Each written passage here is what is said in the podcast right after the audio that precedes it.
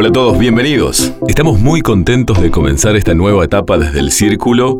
Mi nombre es Pablo Acuña y vamos a estar de aquí en más charlando de comunicación, conociendo a nuestros socios un poquito más, reencontrándonos con amigos y como si fuera poco, contarles todas las actividades que tenemos en el Círculo para ustedes. Cupcast, el podcast del Círculo Uruguayo de la Publicidad.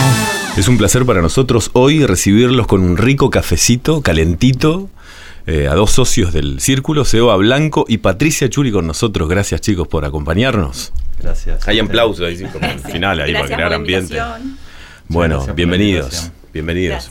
Vamos a conocer a Seba Blanco un poquito más. Cursó licenciatura en Comunicación Publicitaria Universi- Universidad OR del Uruguay. Exacto. Y mira qué detalle este. Fue presidente y miembro de la directiva del Círculo Uruguayo de la Publicidad por cuánto tiempo? Ocho años. Ocho añitos. Una, una vida. Y es ex docente de la Escuela de Creativos Brother. Director de Complot desde noviembre de 2003. Mirá, ahí ya te la jugaste 2003. También. Hace tiempazo, ¿eh? La primera crisis, digamos, en el Mirá qué bien. 2002. Son grandes momentos entonces como mojones ahí en tu vida publicitaria. Totalmente. Eh, en mi vida. Sacarle el publicitaria porque realmente ha sido mo- mojones en mi vida. Y antes, eh, director creativo en Núcleo, en Cámara, bueno, ahí se suma Ginkgo, eh, diseñador gráfico en Grey allá por 92 a 97, pero hay un detalle que me encanta, Mm. que está en los méritos, que es el primer participante representando a Uruguay en Young Creatives Can. Un viaje. La verdad que Tremendo esto. impresionante. Tremendo. Un niño. Arranqué en publicidad con 17 años, muy, muy niño. Sin saber qué quería de mi vida, un amigo me, me llevó a... Me dice, están buscando en un lugar, en una, una agencia de publicidad, a vos te va a gustar, pues te gusta dibujar. Están buscando un cadete. Me presenté y me llamaron de Grey, que fue el- mi, mi- mi primera agencia. Otro Grey, ¿no? Un Grey con Pancho Bernaza, que después se sumó Claudio Inverniz y Álvaro Moré, como que fue un momento increíble. Y caí en ese lugar y dije, bueno, esto es lo que quiero. Y, y me fui dando cuenta después por qué quería esto. Y, y creo que es porque la publicidad engloba muchas cosas. Tiene foto, tiene música, tiene diseño, tiene creatividad, tiene cine, tiene... Hay todo, mucho ¿no? arte, claro, hay mucho arte. Y, mucho arte. y me cautivó. Entonces empecé una, Y una aparte con esos popes ahí también dentro, ¿no? Para Increíble. chuparle todo ese conocimiento y experiencia. impresionante. Increíble. Ahí hice una carrera en Grey, de cadete, pasé a producción, de producción aprendí algo de medios, de medios. Hice mm, diseño, que me, me metí autodidacta y me enseñaron ahí los diseñadores, otra época totalmente diferente. Ahí decidí estudiar comunicación. Y en primer año de la carrera me presenté al Jóvenes Creativos, que era la primera vez que se hacía en Uruguay, que lo organizaba Ginkgo, y gané. Competí con, no sé, 200 creativos, fue un disparate. Y fui a Cannes y eso me, me cambió la vida, porque a la vuelta ya me estaban llamando otras agencias, y ahí pasé a Ginkgo y, y ahí está. Seguí cual jugador de fútbol, cambiando de, De de- pase de- en pase en pase. Eh, alucinante. La verdad que una, una linda un- una linda trayectoria para mí, pues disfruté mucho todo Será buenísimo tener tu experiencia entonces eh, sobre el tema que estamos hablando. Bien. Y tenemos a Patricia, que comenzó allá por el 2008. 2008, pero eras chiquita, Patricia, ya. Sí, estaba en facultad todavía. Claro. Productora general en una gira de eventos por todo el Uruguay. ¿De quién era la gira? Era con Manos del Uruguay Ok. y era con la agencia Jaguar, con, con Mario Papazo y Omar Bowid. Mm. Y ahí aprendí muchísimo. Muchísimo porque es lo que tiene esta carrera, ¿no? Que haces todo. Eh, producción, sos un poco creativa, eh, sos ejecutiva de cuentas, eh, sos un poco medios. ¿Y ya jugaste, ya comenzaste a jugar en este mismo escenario que, que te vas desarrollando, que te has desarrollado en los últimos años? Es que me acuerdo que tuve la entrevista con ellos, con Omar y con Mario, y era, bueno, tenemos que salir de gira, eh, producción, estás yo estaba estudiando en la facultad, y yo siempre fui, sí, vamos, lo, lo hago, y lo que no sé, lo aprendo. Y, ta, y así fue una gira maravillosa, divino, y aprendí muchísimo. Bien, después de la agencia de publicidad, te fuiste como productora ejecutiva en una casa productora audiovisual. Igual seguías ahí el caminito, ¿no? Seguí el camino. Después de Jaguar me fui a Ginkgo, Ok. estuve en Ginkgo, Mirá, Eh, Cruzamos. Sí, y después sí me fui, me fui a Transparente con Richieri. Cambié un poco, seguía en la parte de producción, pero me fui al audiovisual. Y, y ahí experimenté un montón de cosas, buenísimo. Este, trabajamos para, para clientes acá, para ahí empecé a trabajar para clientes de, de, eh, de la región y ta, eso fue una experiencia divina.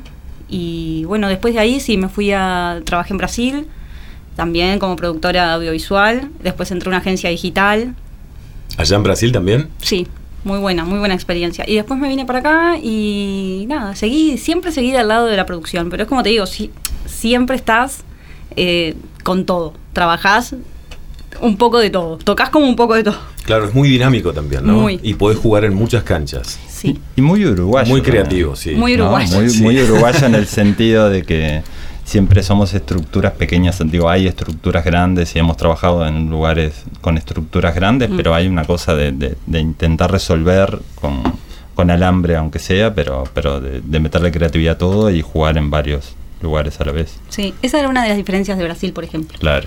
Que había, no sé, a mí me asombraba que en producción para una cosa que acá usábamos, no sé, teníamos 3, 4 recursos, allá tenían 15.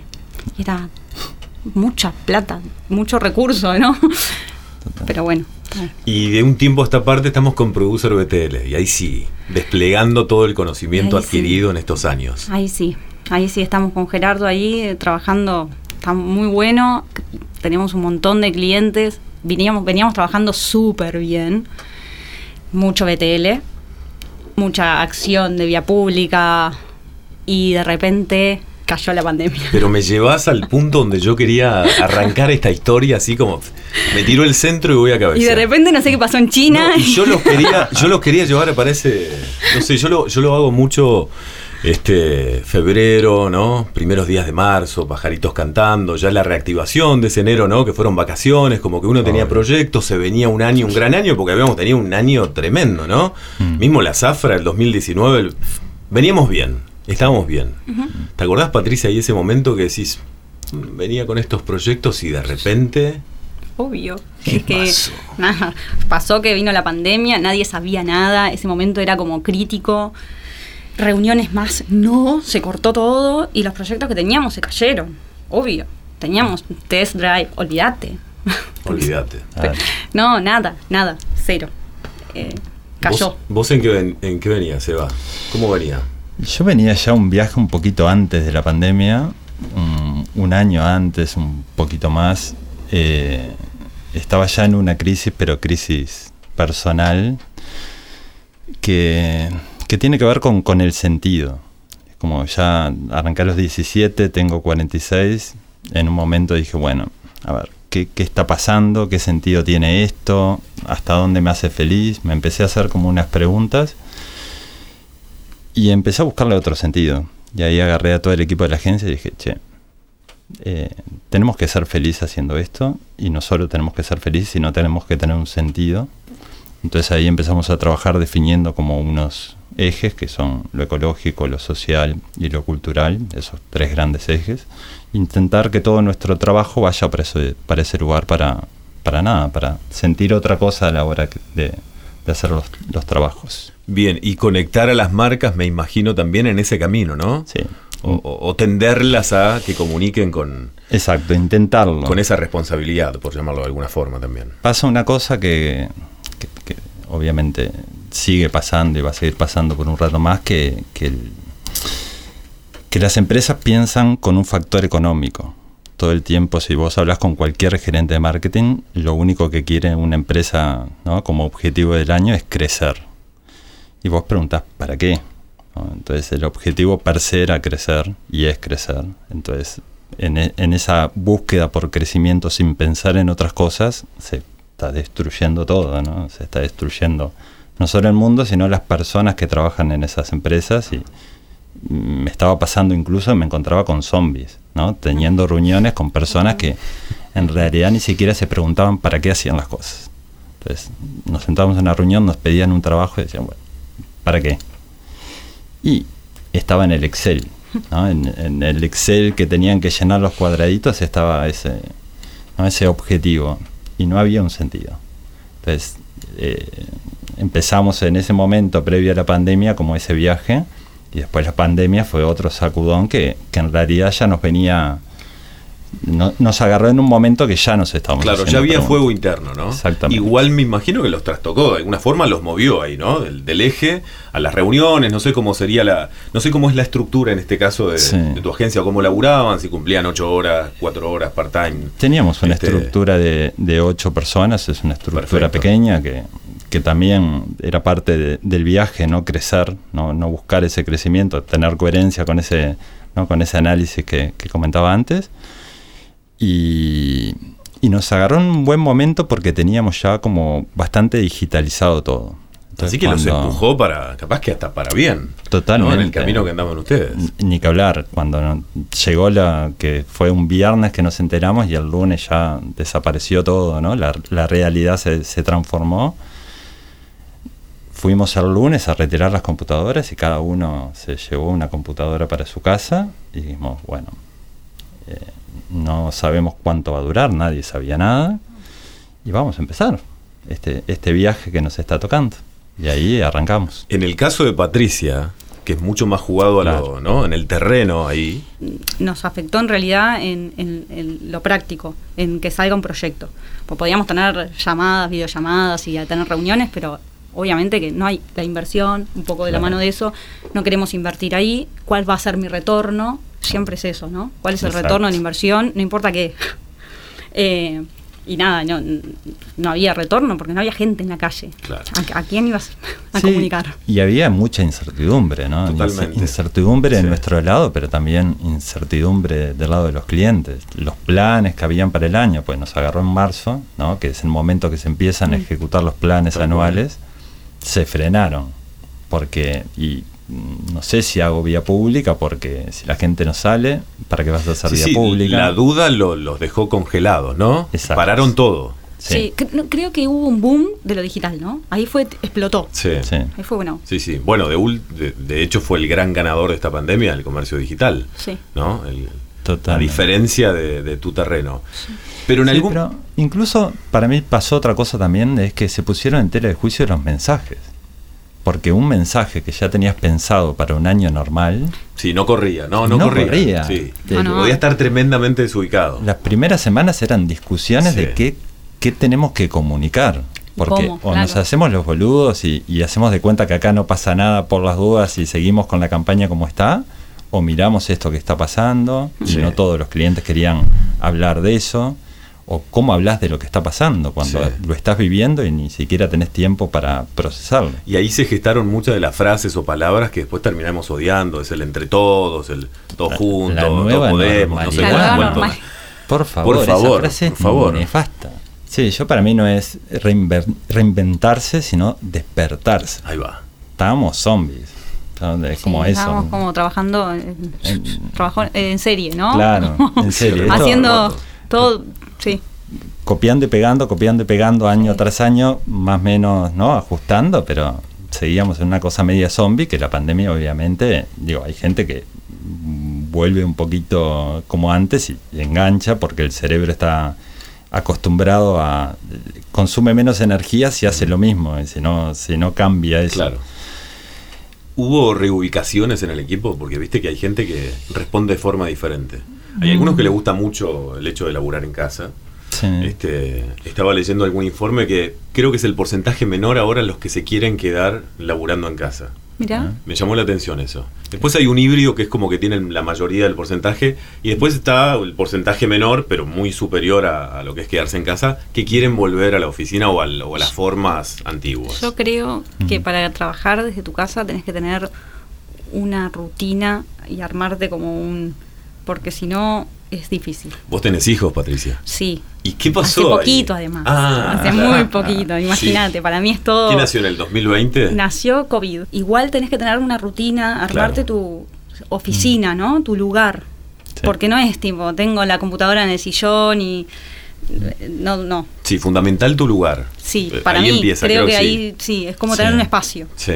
Sí, nosotros pasó una cosa interesante, nosotros veníamos como reformando la oficina además. Ah. El, el año anterior dijimos, bueno, vamos a pensar cómo queremos la oficina, entre todos empezamos como a, a, a rever el modelo de, de oficina que teníamos, todo estuvo, era como un, como un viaje interesante. Llegó la pandemia, empezamos a, ¿no? a trabajar a distancia. Y como a los tres meses yo dije, esto no sé cuánto va a seguir. ¿no? Entonces un día junté a todos y digo, che, vamos a desarmar la oficina, vamos a quedarnos acá. ¿No están más felices laburando así? ¿No están Sos el comiendo jefe mejor? que todo, todo el mundo quiere Claro. tener. Sin duda. Eh, Llega un jefe así. Pero te juro que fue me así. plantea esto. Eh, porque veníamos de este viaje de Claro. preguntarnos ¿no? el sentido de las cosas y la felicidad, que también fue un viaje de hablarlo No, no, en el equipo, con los empleados. Te- Eso, por eso también la confianza es importante. Entonces, No, que fue- entiendan la real dimensión de por dónde va el cambio, ¿no? Claro. Que también los va a afectar a ellos. Exacto. Entonces dijimos, bueno, desarmamos la oficina, ¿estamos de acuerdo? En el peor de los casos, y después nos damos cuenta de que no, prometo que vuelve la oficina de alguna forma. Y ahí todo el mundo dijo que sí, y seguimos así.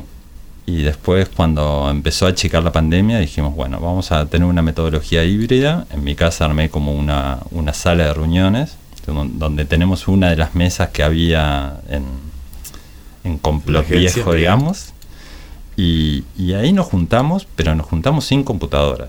Nos sentamos los ocho a charlar y las reuniones semanales son de diálogo, no son de, de trabajo específico, no, no es que nos tomamos toda la mañana para ver en qué anda complot, eh, para ver a dónde vamos, para ver los clientes, para ver ese viaje y después, si, si amerita por algún proyecto juntarnos, nos volvemos a juntar. Y por suerte, después hubo otro pico de pandemia, lo cual si hubiésemos vuelto tendríamos que haber cambiado de vuelta la dinámica, ya decidimos no volver. Entonces, desde ese momento hasta ahora, nunca más tuvimos oficina eh, de verdad. Cambiar un poco el esquema ese de, eh, Sí. de un trabajo eh, de hora, de tal hora a tal hora, cumplir, me parece que Mm. es como, no sé, es- eh, la pandemia nos dejó eso, ¿no? Eh, Reflexionar Sí. y un poco lo que vos decías, ¿qué nos hace feliz, no? Esto no me hace feliz. Bueno, a mí me pasó ya antes de la pandemia, igual también. Claro, por eso. Creo que venimos, creo que... Están muy conectados ustedes, ¿eh? No, pero creo que a, a muchos de la publicidad les pasa. Llega un momento, no todos, pero creo que to- muchos. Llega un momento que decís, Mucho sofocón, decís. Muchas horas para. Claro, nosotros ya veníamos Mucha de- energía dejada ahí. eh, creo que más energía, ¿no? Mm, más que horas sí. es como energía en cosas que a veces decís, uff, Si vos te quedás hasta las 10 Sí, de la sí, noche laburando, sí. tu cerebro no está trabajando a la misma velocidad ni con la misma calidad. Entonces muchas veces te quedás porque te quedás y no terminás tampoco haciendo lo que tenés que hacer. Entonces es como un viaje que era más rutina de, de otra época sí, y que creo que ha dañado mucho a la industria publicitaria. Mucha gente de la publicidad se ha ido porque es bastante insana la forma de, trabajar en publicidad. Entonces creo que, que eso es importante, es importante también hablarlo, es importante respetar también el derecho del trabajador, ¿no? de, de cumplir un horario, de... No, y también tener, ya que lo decimos, tener la responsabilidad, de, como vos andás Claro. en ese camino, de, de querer cambiarlo, de poner Totalmente. energía para ir por otro lado, ¿no? Obvio. Ni mejor ni peor, diferente, este, o más sano para, para quien lo realiza. Sí. ¿Qué seguís haciendo que, que comenzaste a hacer, Patricia, en la, en la pandemia y estás ejecutando en tu, Ay, en tu forma de trabajo? Ay, qué sé yo. La maternidad. Bueno, la maternidad, sí, la maternidad me Uh, cambió. eso es un capítulo aparte. Sí, me cambió. sí. Eh, ah, la parte de la maternidad es como que la tratás, viste, diferente. Porque además, bueno, no vamos a entrar en el tema de la sociedad y todo el tema que. Pero tenés como ahí, ¿no? Un parate en el, bueno, sos madre, opa, pero tenés que rendir y trabajar acá. Eh, y ahí jugué con eso y me salió muy bien con mis clientes, más que nada, porque fue, bueno, este, van a escuchar, estoy en una llamada y quizás van a escuchar eh, un bebé, es mi bebé, Ah, claro. no puedo hacer otra Claro. cosa, no la puedo desaparecer. Exacto. Eh, o no sé, eh, videollamada, chicos, yo apago la cámara porque estoy amamantando, Claro. o sea, no- pero estoy acá y charlamos. Y Pero también es un cambio. Para ser madre, yo estoy ahora en proceso de adopción y, Y es un cambio. y- y- nada, 100%. quiero ser padre. Entonces, 100% Seba te cambia la Claro. vida, 100%. Hermoso y igual. sí, Una- pero voy a poder convivir con mi hijo. Sí. Entonces eso está bueno también. Obvio. Porque somos humanos. Bueno, eso pasa. fue también una de las cosas cuando empezamos a buscar, que estuvimos Mm. buscando un tiempo, eh, esa fue una de las cosas por las cuales me aparté de, de trabajar en oficina. Bueno. Chu, chu, chu. Por, por eso, ¿no? Porque Claro. me proyectaba a... Y donde estaba trabajando en ese momento era... Venían y te decían, qué sé yo, mañana o pasado mañana tenés que ir a tal lado, fuera del país, ¿entendés? Y, Mm. y yo empecé a pensar, uy, ¿y si mañana tengo un hijo? ¿Qué pasa? Claro. ¿Qué hago? Y bueno, y ahí fue como un poco eso que me abrí, no, no de la comunicación, pero me abrí por otro, por otro camino.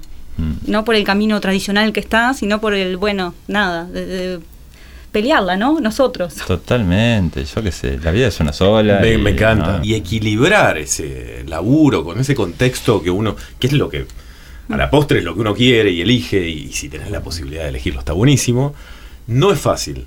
Y entonces ahí también me surgía esto de cómo este, las marcas pueden estar en, un- o, o en este caso ustedes, si, si pueden optimizar los costos y la fuerza laboral con ese esa conjugación de la vida y los placeres, que es muy básico, pero este estamos muy lejos de eso, de, de- de lograr ese equilibrio. En el mercado local, por ejemplo, ¿cómo lo ven Y ustedes? Para mí depende de cada uno. Es como que te tenés que parar en- y decir, yo quiero esto. ¿Ves marcas maduras para que puedan pararse y decir, Sí, ¿Sí? yo con mis clientes que hablo y les digo, che, me pasa esto. Yo laburo hasta las 6. No me mandes, no me llames, no sé qué, pues yo laburo hasta las 6.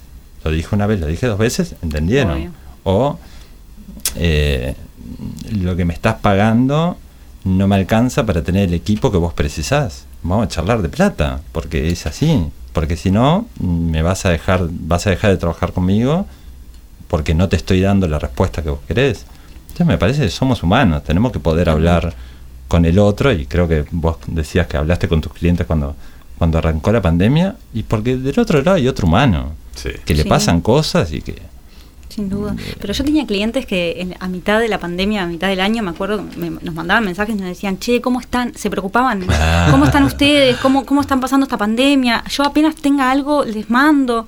Era como una preocupación, que estaba buenísimo, porque Qué era lindo. eso, de, de generar confianza y de que somos todos sí, sí, humanos. ahí ya había un vínculo, ¿no? Claro. Y también está el otro lado, ¿no? Yo he tenido charlas del otro tipo de como hay poco trabajo, yo tengo poder porque te doy trabajo. Ojo, Uf.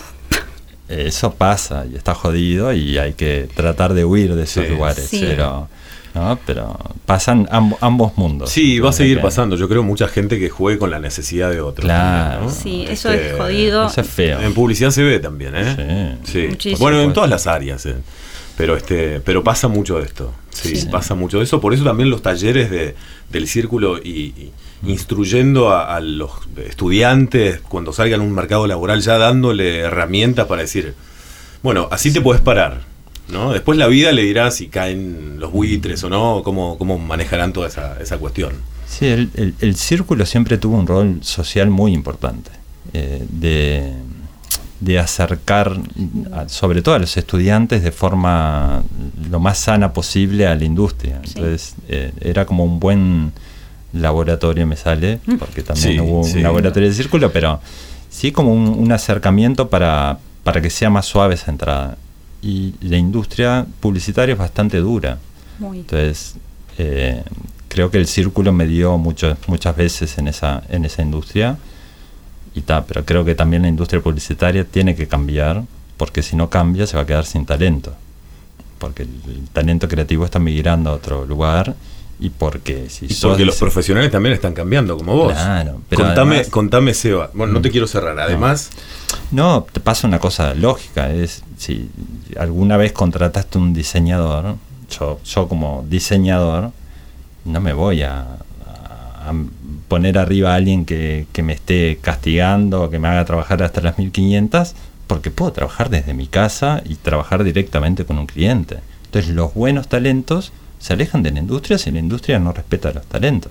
No hay mucha, no hay mucha ciencia. No, aparte, lo que te decía ahora, hace un minuto, que, que las personas también van cambiando. Sos otro Seba Blanco Mm. Sí. de, de cuando comenzó todo este viaje Ah, eh, a- al de ahora. Sí. Y, y- y por ende también vas a nutrir a tus clientes o la gente que, que Mm. vos laburás este, de otra forma. sí. ¿Qué hay de diferencia del, del Seba este, de hace unos años a, a este con todos los estímulos y todo lo que pasó y esta mezcolanza así de... Te mando imagen, imágenes así, pim, pim, pim, pim, pim. Regando la planta, dándole a comer al gato, No. saliendo, tapaboca. Vean la película que te hago. El cambio más grande para mí en mi carrera fue que antes, eh, a ver, no sé cómo decirlo, pero es como que me preocupaba mucho lo que los demás veían de mí. Entonces a veces me ponía en lugares que no era yo. ¿Y eso que a nivel de las creaciones que vos hacías, me decís, de la Sí, agencia de, o de a la nivel vinculación personal? con los clientes, de la vinculación con los empleados, trabajo. ¿no? Es como eh, no decís determinadas cosas porque te puede poner en un compromiso o no le hablas al cliente como le tendrías que hablar porque ese cliente, como determinadas cosas que uno hace y, y creo que el cambio más grande fue empezar a ser yo y eso tiene que ver con el, con esa cosa que decíamos de, de despertarse más que reinventarse y decir, bueno, yo soy esto. Si me querés por esto, buenísimo. Y si no me querés por esto, está bien. Somos 7 mil millones de, de humanos en este planeta. Es como, eh, hay abundancia. Me voy a poder cruzar con otro y va, va, va a seguir fluyendo todo. Creo que hay que perder un cacho el miedo a eso. Eh, Es que hay mucho miedo a eso. Claro. Eh, Eh, sí, a mí me- yo tengo 46, me llevó un rato Darte cuenta. darme cuenta de eso, pero sí, pero hay que no aflojar un cacho y decir, "Bueno, yo soy esto. Ya está. Como, si funciona, funciona. Naturalizar. Sí. ¿Y vos, Patricia? Antes eh, era muy es, eh, rápido todo en mi vida. Era como bien de productora. Porque el, el- el mercado te impulsaba eso, Y te demandaba sí, eso. Obvio. Y es, es como decía Seba, las reuniones que a veces terminabas la reunión y era, ¿qué, qué sacamos en limpio de esto? Claro. Tuvimos dos horas. na- al final, ¿qué pasó acá? Claro. Fueron dos horas de una nebulosa que hablamos cosas que no llegamos a nada. Eh, y creo que sí, cambiamos. eh, la- la- Viste que la pandemia está encerrado, bueno, ser mamá, ni que hablar, te lleva como a replantearte y repensar un montón de cosas. Mm. Y como que haces como una Sí, retrospectiva sí, sí, y Sí, es como un, filtri- un filtro, ¿no? Un filtrito. Que también hasta el mensaje cambia, porque uno lo ve y después ya ves ese tipo de mensaje que tal vez vos lo consumías antes y te parece ridículo.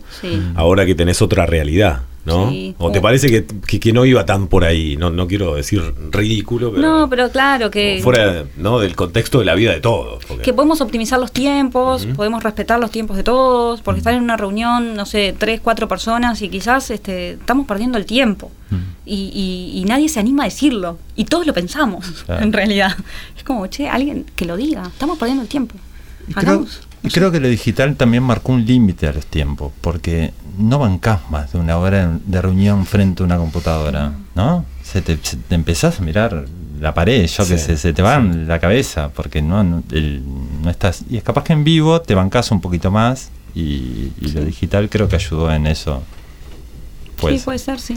Chicos, para finalizar, sí. quiero saber la vinculación con el círculo, porque acá eh, es- este es el lugar, la casa, donde le damos lugar este, precisamente a los socios, para conocerlos más, como decíamos al principio, para, para tomar un cafecito, para parar, para enterarnos más de la carrera que han hecho, en qué andan y conectarse como ustedes, que me hablaron de diferentes proyectos que andan, que están buenísimos, Ecovida, Patricia. Y bueno, y en, en los caminos de la comunicación que anda Seba, y se juntan perfectamente. Ahora, ¿cuál fue la vinculación? ¿Se acuerdan este, cuando estuvieron más ligados al, al círculo? Bueno, vos, Seba, no, no tenés como No, arrancarle. Seba estuvo. Eh, eh, eh, Fue mucha responsabilidad. creció con ¿no? el círculo. Sí, mucho, mucho Claro. amor.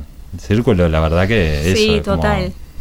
entrega total y mucho amor, muchas horas, disfrutando, ¿no? Como esa cosa de, de sentir que estabas haciendo algo por el otro y que estaba alucinante. Y nada, súper agradecido de todo lo que me, me permitió hacer y, nada, feliz, feliz con el círculo. Me parece que, que, que ojalá cada vez haga más cosas y, pueda seguir existiendo por eso, porque tiene un fin social muy importante, que, que es necesario, porque no es ni la, ni la ¿no? no son ni los dueños de agencia de UDAP la Cámara de Anunciantes, es un híbrido donde nos junta todo, gente de la productora, gente de las agencias, creativos solos, diseñadores, es como una mezcla muy interesante, muy particular. Tenemos un círculo uruguayo de la publicidad que era ejemplo en el mundo que era por, por eso. Yo me iba a Buenos Aires a hablar en el FIAP y contar del círculo y no podían creer en, en, ¿no? en Brasil, en Argentina, en pila de lugares, no podían creer todas las cosas que hacía el círculo. Y creo que nada, hay que rescatarlo y potenciarlo porque es un, una herramienta maravillosa. Yo llegué a ir a, a- a talleres del círculo. Claro. Hace, bueno, 2008, sí, por ahí. Iba a la facultad y salía, iba a la facultad, trabajaba y de tardecita me iba al círculo. Una máquina. Sí, y me encantaba y estaba buenísimo porque no solo el taller que te enriquecía un montón, sino también el, el- el ambiente, conocer gente, obviamente, Claro. que te abre un montón de puertas. Te enriquece. Sí, sí, plantear dudas, ¿no? Plantear dudas, y tener, tener, bueno, en aquella época, eh, no sé ahora cómo está, porque, pero en aquella época era, uy, el dueño de agencia tal o el creativo, Claro. era como, uff, Lo tenías al lado, y lo te tenías al lado, sí. claro. Y, y le podías hacer dudas, o sea, tenías dudas y hablabas. Y yo incluso es- me he sacado dudas de la facultad. Qué gran puente Ah, entonces también, ¿no? obvio. Qué gran puente. Muy bueno. Si tenías un poco de iniciativa, hasta conseguías laburo. Porque Claro, vas a- ibas a un claro. taller, ¿no? Te rompías todo, hacías una cosa que estaba buenísima Sí, y el, sí, el tipo que estaba dando el taller decía, este flaco Claro. hay que darle bola porque Obvio, manda es un bien". talento. Claro. Claro. Bueno, ¿en qué andan para cerrar? ¿En qué andan que quieran comentar, que estén comunicando y que estén copados de estar comunicando eso?